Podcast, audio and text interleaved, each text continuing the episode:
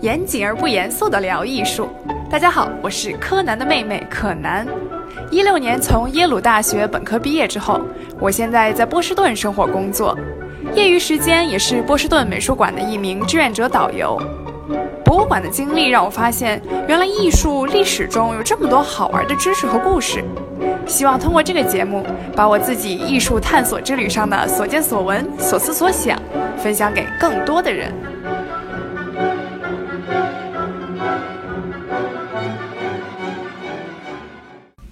前两期我们聊了古埃及和古希腊，时间都比较久远。但是最近艺术圈发生了一件大事儿，我觉得有必要赶紧拿来和大家分享一下。这个其他内容都可以先放一放。这个重磅新闻是啥呢？两周前，十一月十六号的时候，在纽约佳士得拍卖行有一幅油画，以四点五亿美元的天价刷新了艺术拍卖史上的最高纪录。大家知道，四点五亿美元换成人民币那可是三十多亿。之前拍卖史上从来没有出现过这么高的价格，连梵高啊、毕加索这种级别的艺术家作品最高也就两亿美元封顶了。那这幅天价作品到底出自谁手呢？它就是大名鼎鼎的达芬奇之作《救世主》，一幅耶稣基督的正面半身像。这幅画里的耶稣卷发披肩，身穿蓝色长袍，双眼深邃莫测的。凝视着观望者，耶稣的形象也很特别。他左手托着一颗晶莹剔透的水晶球，右手中指和食指交叉，是这么一个象征祈福的手势。在国外，大家经常说祝你好运的时候会做这个 fingers cross 的手势，其实就是从圣经里来的。那达芬奇的这幅画到底是什么来历？他想通过耶稣的这个形象表达些什么呢？咱们今天就先从这次拍卖开始。聊聊这幅神秘的救世主。达芬奇有很多咱们熟悉的作品，像《蒙娜丽莎》《最后的晚餐》还有《岩间圣母》等等。而且他不仅是历史上最伟大的艺术家之一，还是科学家和文艺复兴时期全才的典范。这个大师对物理、地质、解剖、工程发明等等都有特别深的研究。但大家可能不知道的是。达芬奇的艺术作品产量其实非常少，在《救世主》这幅画出现之前，全世界范围内只有十五幅达芬奇的真迹。因为他是个极度完美主义者，虽然达芬奇有一万多页的手稿笔记留存了下来，但是他的成画却少之又少。可是这里面每一幅画都是精品，而且很有意思的是，这十五幅作品都存放在博物馆里。像蒙娜丽莎在卢浮宫，岩间圣母有两幅，一幅在英国的伦敦国家画廊，另外一幅呢也在卢浮宫。可是这次拍卖的救世主不一样，是唯一一幅留存在民间私人收藏中的达芬奇作品。大家知道，全世界经过鉴定的达芬奇作品到现在一共只有这十六幅，所以之后可能很长一段时间，甚至永远都不会再出现达芬奇的真迹了。这也是为什么《救世主》这幅画能拍出这么高的价钱。那定价其实就很有讲究了，因为拍卖的时候你总要先有个起价才能往上喊嘛。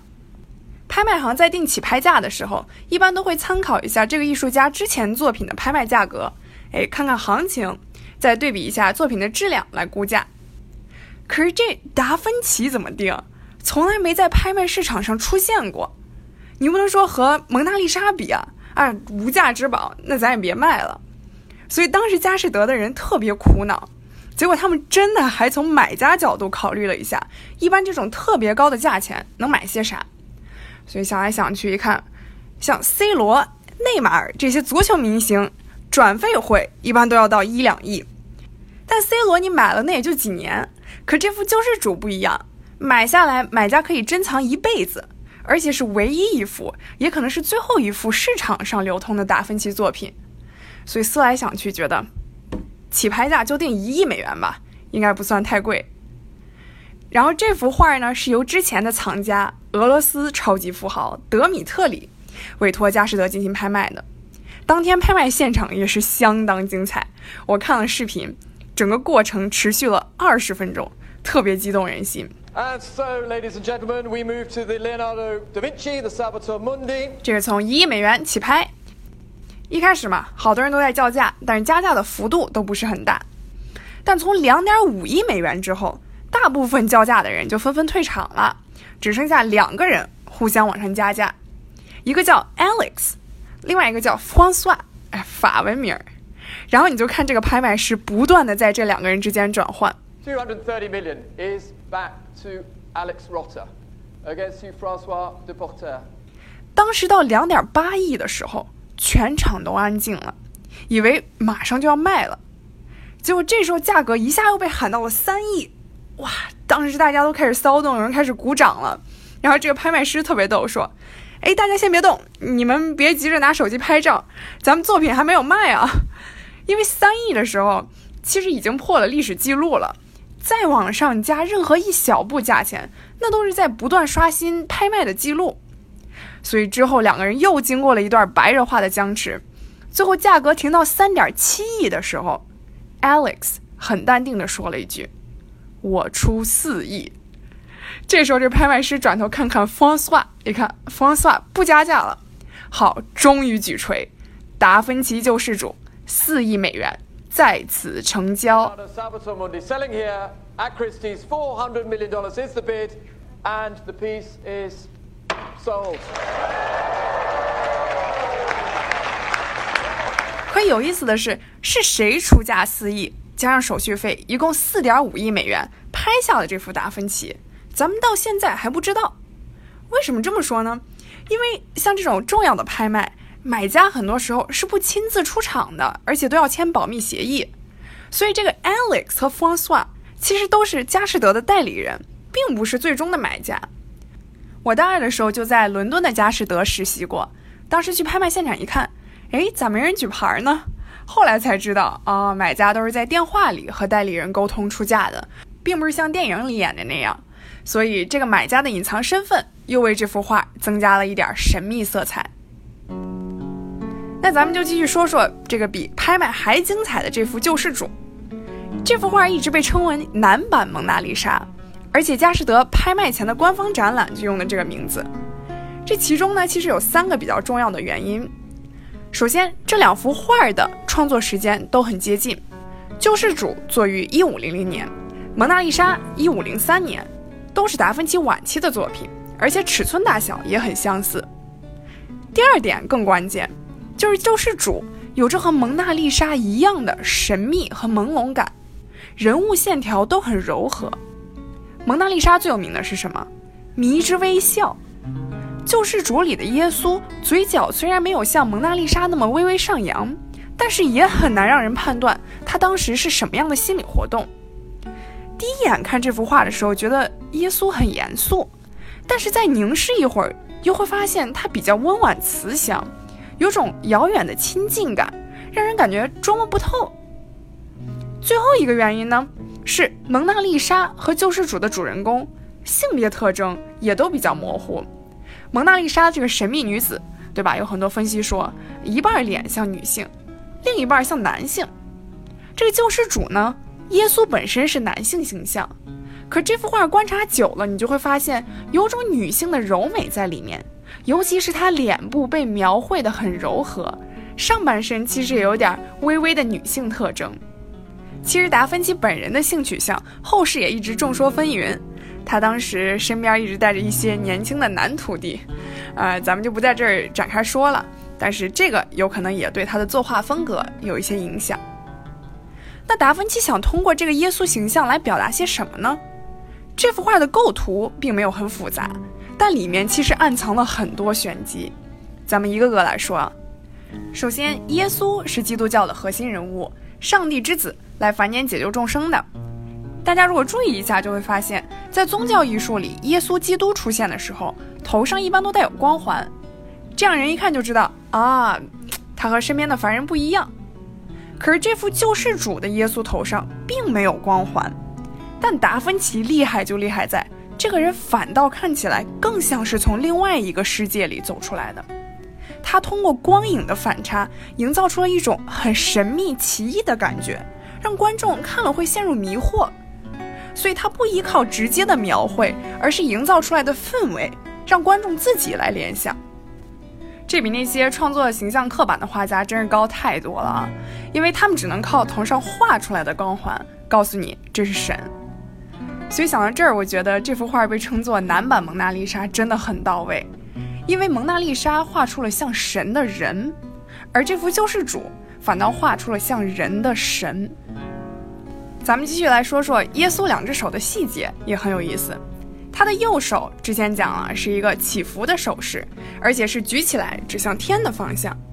左手呢托着一个水晶球，这个球晶莹剔透的，就像那个叶子尖上凝成的露珠一样，特别的明亮。达芬奇对光影的捕捉真的太细腻了，而且他做过很多科学研究。我之前看过一些他的手稿文献。里面就有很多他画的草图，是研究这个光在不同物体、不同距离上成像的效果是怎么样的。而且他还专门画图说明了，人眼是不能发光的，不是探照灯，而是外界的光在视网膜上成的像。虽然咱们现在中学课本都学了，但是那个在文艺复兴时期是很超前的思想。不过他更超前的是，耶稣手里这个水晶球背后可能隐藏的含义。这个球的大小和地球仪非常相近，所以呢也象征了地球和宇宙。可有意思的是，达芬奇本人是坚定的日心说支持者，这个在他的笔记里也有明确记载。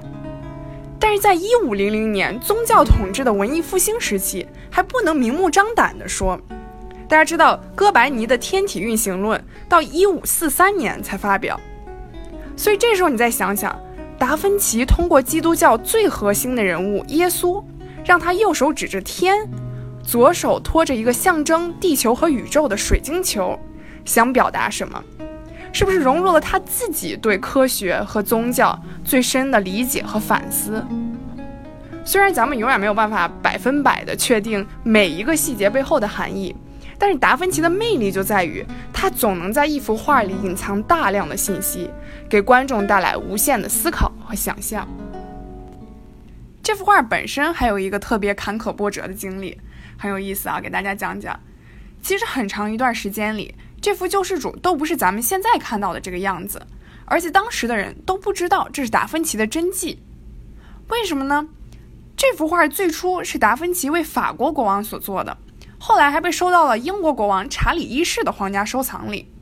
可是从一七六零年开始，之后的一两百年，这幅画就下落不明了啊！大家就忘了还有达芬奇救世主这么一回事儿。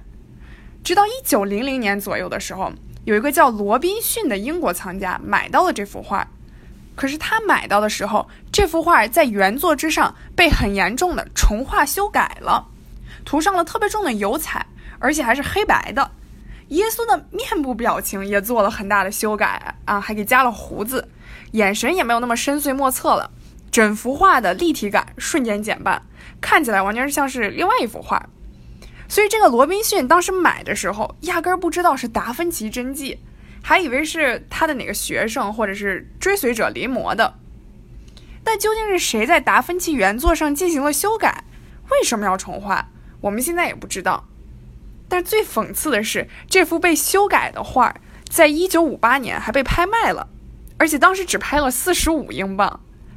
四十五英镑啊，换到今天也就一千多英镑，那和四点五亿美元差了十万八千里。当时的卖家现在肠子应该都悔青了。后来这幅画呢，又进入了私人收藏，很久没有出现，直到二零零五年的时候，又在一个美国藏家的遗产拍卖上又浮出了水面。被一个新的买家买入了，这个买家买的时候呢，当时还是不知道是达芬奇的真迹。那最后到底是怎么发现的呢？是后来在修复过程中慢慢意识到的。大家可能不知道，藏家在买来作品后，一般都会进行一下修复清理，比如说画哪里保存不佳、有破损了，或者沾染灰尘了，都要请专家来进行专业的处理。这个买家当时就请了纽约大学美院一个叫戴安的专家来修复，结果这个一修复可不得了。现在科技这么发达，戴安的团队当时拿 X 光一照，发现这幅画底下，哎，怎么还覆盖了另外一层画？就开始慢慢的把这个表层原料一点点往下清理。就是在这个过程中，发现底下的这层原画的风格和技法很像达芬奇，尤其是光影和人物细节的处理。在这儿和大家说一下，像这种年代比较久远的鉴定，都是靠风格对比，没有办法百分百说这幅画是谁画的。所以很多艺术史专家一辈子研究的都是以前大师的作画手法，不像离咱们比较近的就有详细的记录了。像梵高和毕加索这些画家，有时候还会有一些自己的日记和书信，所以你就能想象这个修复专家当时在完全没有心理准备的时候，发现这幅救世主可能是达芬奇真迹，那得有多激动！他当时自己采访的时候就说，当他慢慢意识到可能是达芬奇的时候，手已经抖到根本拿不住笔，还以为自己疯了。我觉得这个换谁谁都得疯啊！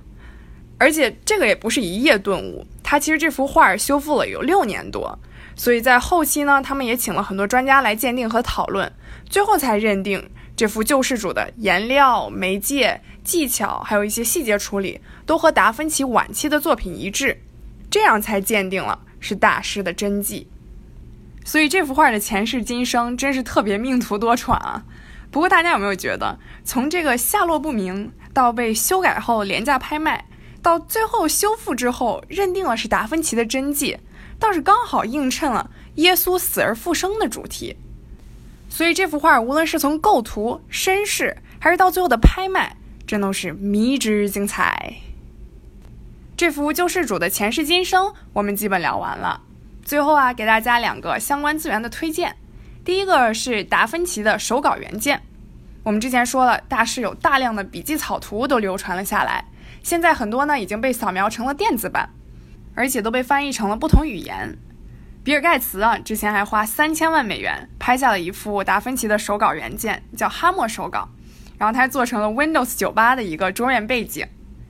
看这个手稿原件最有意思的一点就是，你能很直接的感受到达芬奇真的是对自然、人体还有机械工程那种无尽的好奇和探索。而且达芬奇给自己的定位也从来不只是一个画家，这个从他保存下来的一份简历里可以看出来，特别逗啊！大师跟咱们一样也得写简历。他当时给一个米兰的公爵自我推荐，然后写了这份简历里呢，前十段介绍的都是自己其他的才能，尤其是制造一些战争时候用的一些机械工具啊，比如说他当时发明了一种打仗时候能折叠带走的桥，还有一些排水系统。然后这个简历都快写完了，到最后一段才说，啊，by the way，顺便说一句，我其实也会画画和雕塑，如果公爵大人有什么这方面的需求，我也是可以满足的。哎，你看，明明可以靠才华，还这么谦虚，真的值得我们学习。第二个推荐呢，就是今年十月份才出的一本新书，就叫《达芬奇传》，作者就是写乔布斯传的作家艾萨克森。艾萨克森这个人很有意思啊，他特别好奇人类历史上最杰出的这些人有什么共性，而且我们现在能从这些伟人身上学到什么。所以他之前写过乔布斯、爱因斯坦、富兰克林，还有最新的这本达芬奇。这本书的版权呢已经被派拉蒙买下来了，准备拍电影。最搞笑的是，主演他们还非常机智的找到了另外一位和达芬奇同名的人。大家知道达芬奇。不姓达啊，他的名字是莱昂纳多。这个 Da Vinci 在意大利语里的意思呢，是从 Vinci 这个地方来的人，所以他其实就是从芬奇来的莱昂纳多。那要扮演莱昂纳多的人是谁呢？也就是咱们非常熟悉的小李子莱昂纳多·迪卡普里奥啊！超级期待小李子到时候怎么演绎达芬奇这位旷世奇才啊！他的一生实在是太传奇了。有机会，咱们之后也可以做一期达芬奇专题。好，今天的节目就到这里啦，侦探妹妹和大家下期再见。